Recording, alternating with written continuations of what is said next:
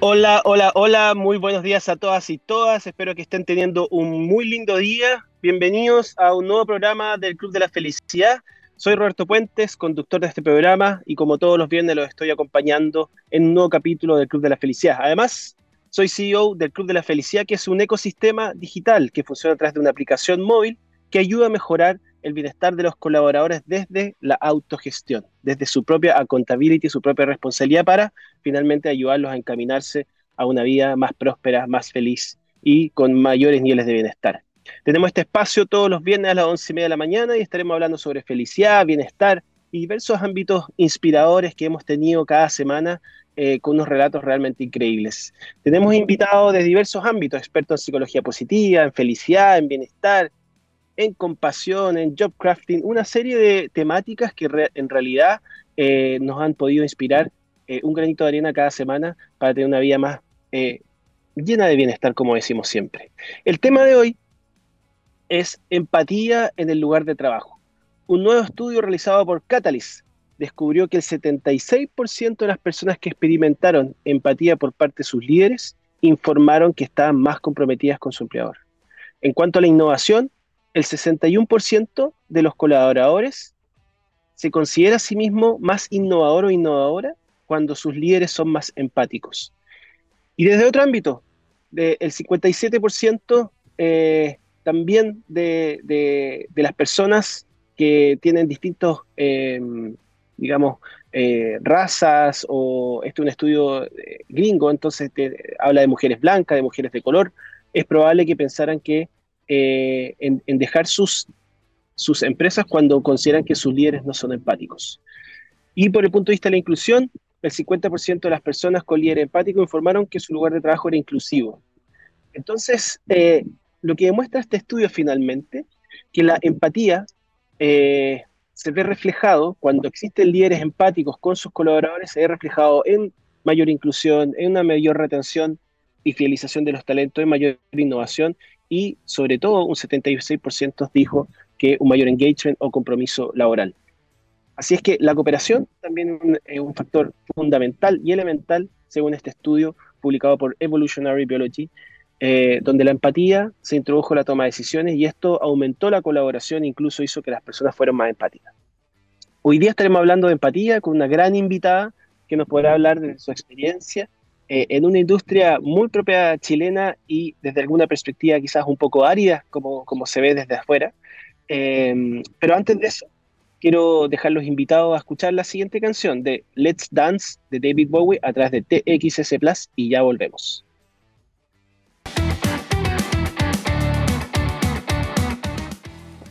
Hola, hola a todas y todos que nos están escuchando el día de hoy. Bienvenido a este nuevo capítulo y tenemos además una gran invitada. Ella es Bárbara Brunetti. Es una mujer curiosa y aventurera. Desde su juventud se involucró en diversas actividades sociales. Fue voluntaria de Un Techo para Chile, donde desarrolló algunas habilidades de liderazgo y empatía. Y em, a pesar de inicialmente desinteresarse por el mundo de la ingeniería, estudió ingeniería civil mecánica en la Universidad de Santa María, reconocida universidad chilena, sobre todo en el ámbito técnico, eh, descubriendo su capacidad para emprender desafíos.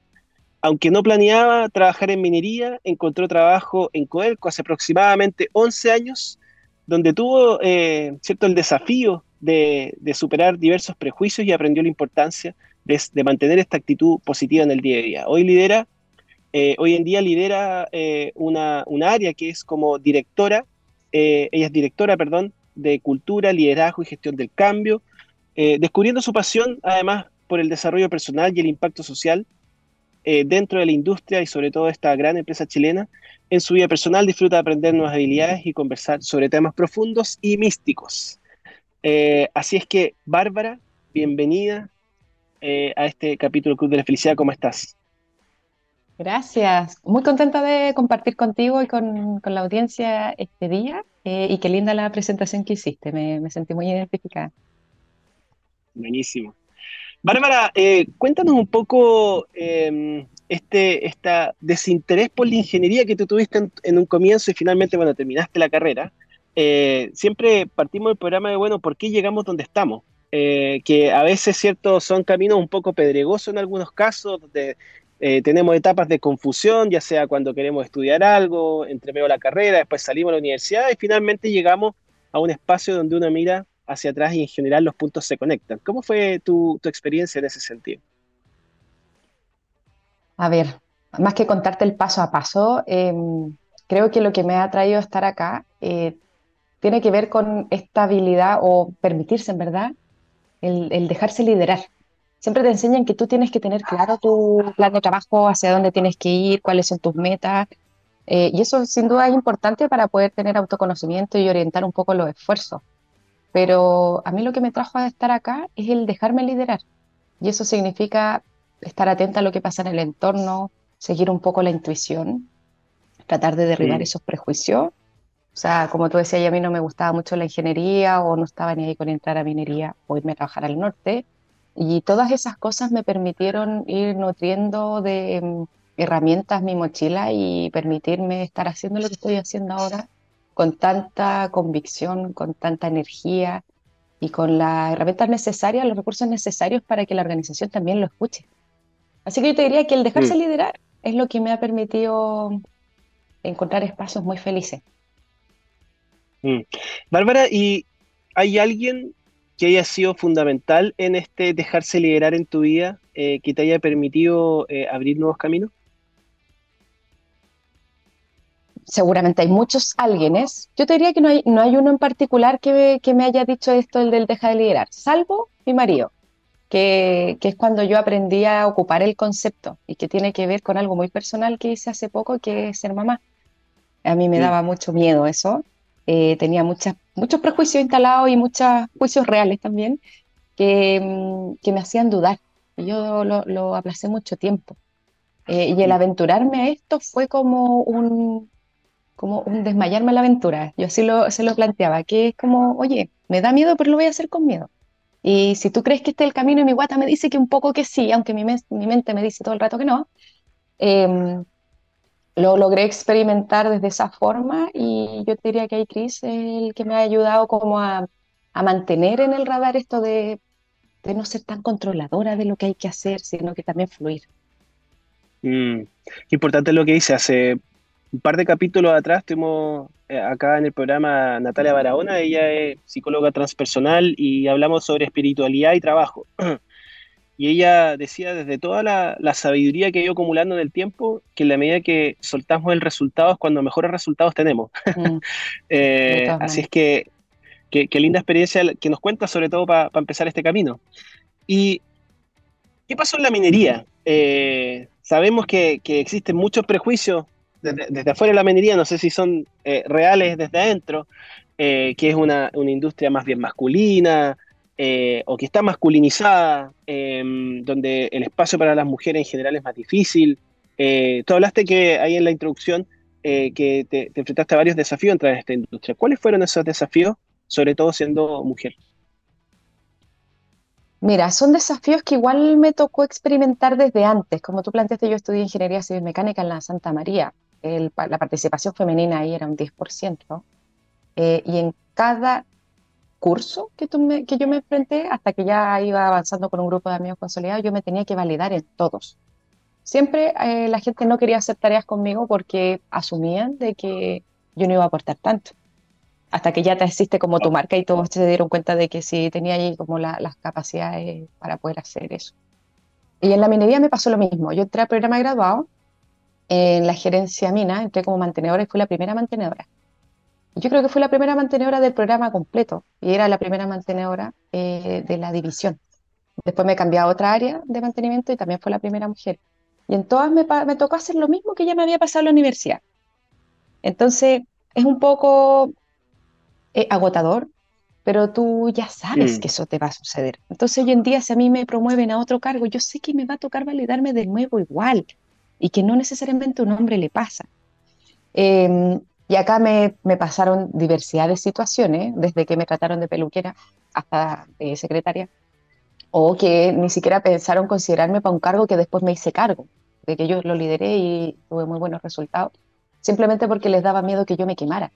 Entonces, el mm. tema de, de, de la organización tiene que ver con ayudar a otros a derribar sus propios prejuicios, sus propios miedos a pesar de que tú también los tengas. Entonces decirle, no, no te preocupes por mí de que yo me vaya a quemar, deja que me queme. Si yo me quemo, me quemo y listo. O sea, permíteme hacerlo. Em, entonces eso, yo te diría que no te va armando el cuero de chancho, como se dice, como de, que te empiecen a resfalar las cosas, sino que te nutre de nuevas herramientas de cómo enfrentarte a la adversidad, cómo manejar en ambientes hostiles.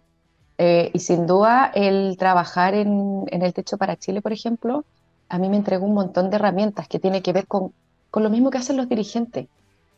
¿Cómo sobrevives en un entorno donde no te quieren ahí? Donde no te entregan herramientas para, para avanzar, donde te dicen que el pobre es pobre porque quiere. Entonces, esa frustración que yo lo veía en ellos, que si bien estaba, no los eh, inhabilitaban a avanzar, a mí me entregaron mucha energía para poder avanzar dentro de Codelco. Y por lo mismo me encanta estar trabajando en el, en el rol que tengo ahora. Porque con propiedad mm. les puedo decir, oye, todos estos problemas existen, siguen existiendo, pero hemos avanzado un montón. Un montón. Mm. Y bueno, justo te quería hacer esa pregunta, ¿cómo fue que, llegaste a esta área que tiene más que ver con cultura, con gestión del cambio? Eh, y me imagino que todas estas experiencias anteriores, como tú bien dices, también fueron como la benzina para, llegar ahí. Eh, ¿Cómo fue esa experiencia? ¿Por qué? ¿Fue una oportunidad que se dio? ¿La fuiste a buscar? Eh, no, no, la fui a buscar. De hecho, me resistí harto a cambiarme pero pasó porque hubieron personas del área de recursos humanos que me veían con un perfil adecuado para trabajar acá. Yo no tenía idea. Entonces a mí me sirvió mucho que otros hicieran su... Eh, me, manifestaran qué es lo que apreciaban de mí y por qué creían que yo podía aportar ahí. Y eso me dio las energías y la fuerza para poder aventurarme a esto. Nuevamente me dejé liderar. Eh, por supuesto, tomé toda mi caja de herramientas y aprendí y estudié lo máximo posible, le pregunté al que sabe, diferentes cosas, siempre como desde la humildad me, ha permitido desarrollar estas áreas que son como más fuera de lo normal. Em, pero a mí lo que más me sirvió es que las personas del área me decían por qué yo sí podía ser una persona indicada, porque de lo contrario yo nunca hubiese postulado siquiera. ¿Y qué te decían? Que yo, antes trabajaba en excelencia operacional, que tiene que ver con cómo generamos mayor valor en el negocio, pero yo estaba convencidísima que esto tenía que ver con un cambio cultural y que no era solamente como yo te digo que puedes procesar más cobre, porque la gente no lo hace. ¿Por qué no lo hacen? ¿Qué barreras hay? ¿Cuáles son los miedos que no me permiten plantear mis ideas? ¿O cuáles son las trabas como locales que estoy planteando? Entonces yo siempre trabajé muy de la mano con el equipo de recursos humanos planteándoles que éramos un aliado estratégico, que el valor no se genera solo, mm se genera a medida que las personas lo busquen. Buenísimo. ¿Y cuánto tiempo llevas en este rol, más o menos? Desde octubre del 2019. Claro.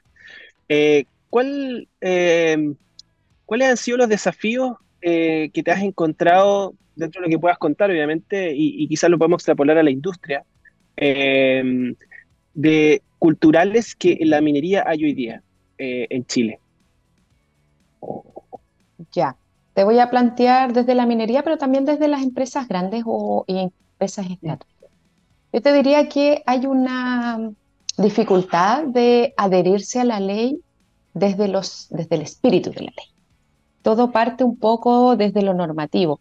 Y aquí me voy a acercar, por ejemplo, a la ley de inclusión, al principio era cumplir el 1%, hoy en día ya hay madurez del valor que hay detrás de esto y hay convicción de por qué lo queremos hacer realmente y que no es que la gente se acredite solamente, sino que tú vayas y abras espacios para que puedas incorporar personas a la minería que tengan algún grado de discapacidad.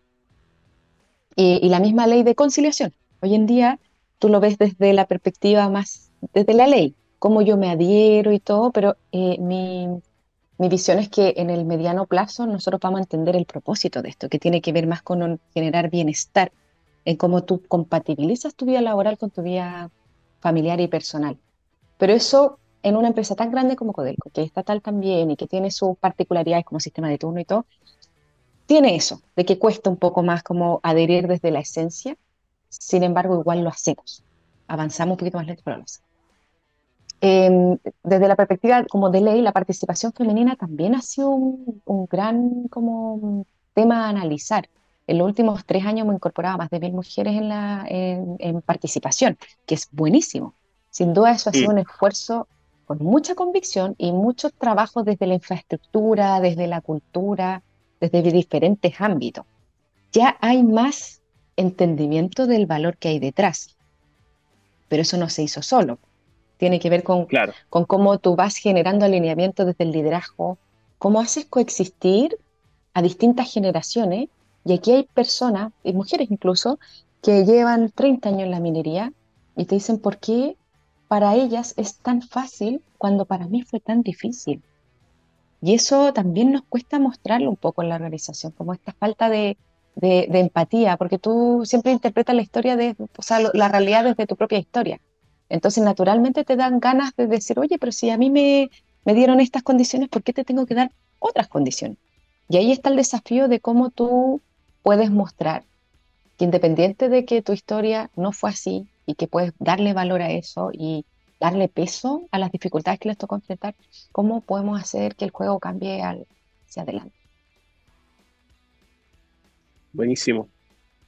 Y tú hablaste de la empatía. ¿Por qué consideras que la empatía eh, en, este caso en Codel con la minería es tan relevante? Eh, ¿Y cuáles son los efectos que tú has visto que eh, valiosos que ha generado? tenemos un problema como cultural bien grande. Yo te diría que a nivel de minería, que es que el juicio experto se valora mucho.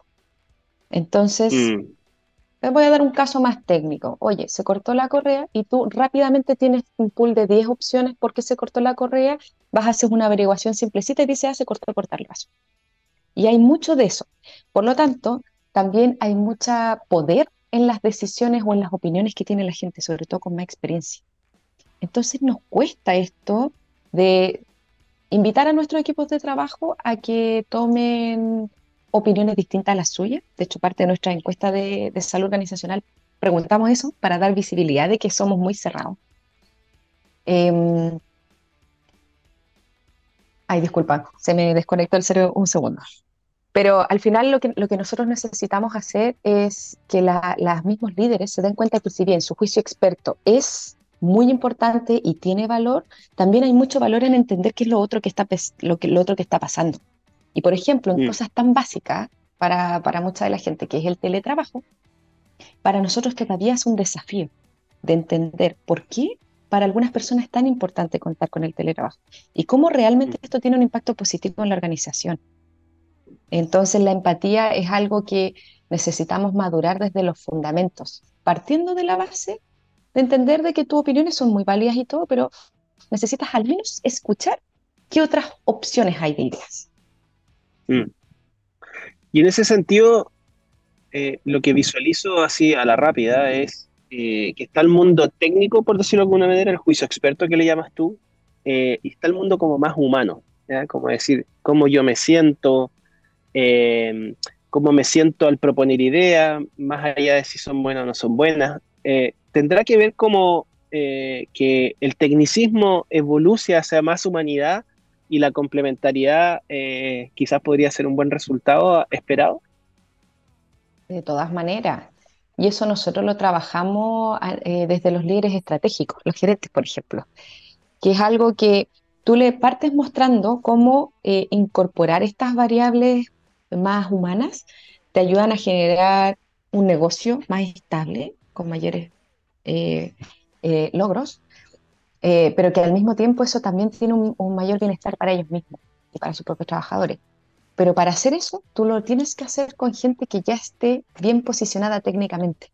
Porque acá, como yo te decía, tú tienes que partir validándote. Entonces, si yo parto validándome desde la perspectiva de persona, va a ser mucho más difícil que si yo ya me valide técnicamente y luego le incorporo estas variables. Entonces, mm. hemos tenido una estrategia súper efectiva de ir mostrando esto a los líderes que ya están más consolidados, porque en esencia lo tienen, solo que nunca se les ha mostrado que en la minería se puede hacer. Y por eso te digo, mm. tenemos un largo trecho por recorrer, pero también un tremendo camino avanzado, donde, no sé, mm. hace dos años atrás, tú hablabas de reconocimiento y casi que se reían en tu cara. Hoy en día todos lo tienen claro del valor que hay detrás, de que no es costoso, de que no te hace ser un peor líder, que tú reconozcas a tu equipo el bien trabajo que hicieron. Entonces les vamos ayudando a hacer músculo con eso pero sobre todo en que ya dejen de discutir con el tema, de que no le tengan miedo. Mm. ¿Y no les pasará quizás eh, que en esto liderazgo eh, más técnico, más tradicionales, eh, el, mostrar cómo la sensibilidad los hace ver desde una mirada quizás más, más old school, como más eh, vulnerables slash débiles, entendiendo que la vulnerabilidad no tiene que ver con debilidad, pero no, quiere, no quiere, quieren mostrarse como esa persona dura que sabe, que lo sabe todo y que no tiene puntos débiles con los cuales le pueden encontrar. Claro, y de hecho yo lo observo en las mujeres en posición de liderazgo que siempre tienden a ser más críticas con temas de conciliación. Y tú dices, ¿por qué será eso?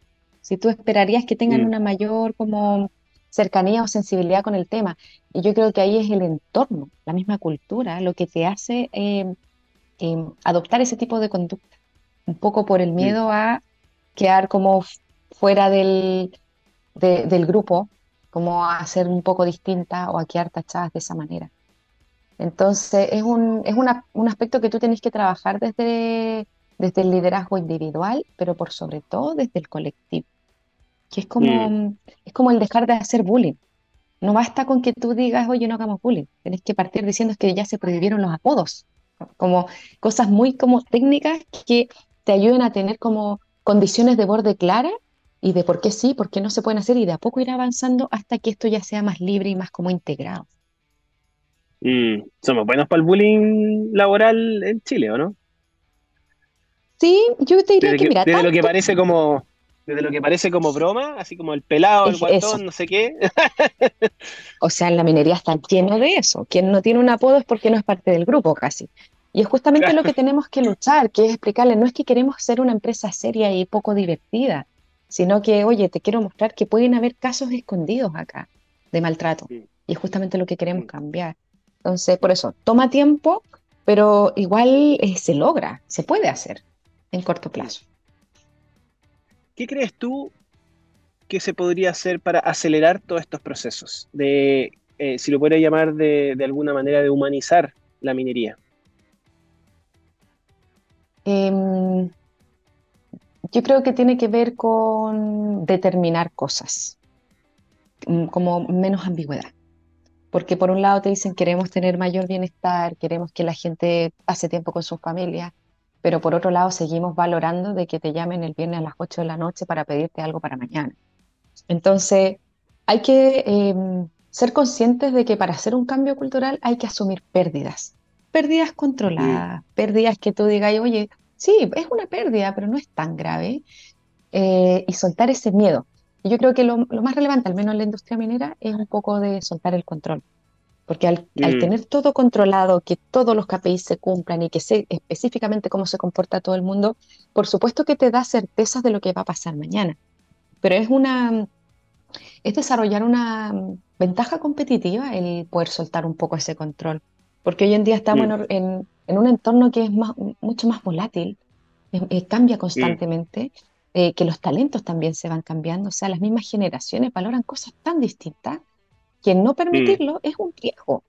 Y asumirlo como un riesgo eh, creo que nos va a ayudar a que esto sea mucho más acelerado y más fácil, porque hoy en día la gente que va con la bandera de lucha de, incorporar mayor bienestar, eh, de repente sale un poco aniquilada, sale un poco como golpeada, y no debería ser mm. así. Mm. Qué bueno saberlo. Oye, Bárbara, bueno, se nos acaba el tiempo. Eh, pasó volando como siempre. Eh, muy entretenida e interesante la conversación. Y siempre terminamos el, programa con una pregunta que es: si le pudieras dar un consejo a la Bárbara de los 18 años eh, para que su vida sea aún más plena, en una frase, ¿qué le dirías? Bárbara, eres tantísimo más de lo que tú crees hoy en día pero no me vas a escuchar en este rato. Así que dale tiempo a la vida, disfrútala, vive más, que no tenga miedo de habitar emociones profundas e intensas, que me aventure, eso le diría. Me encantó.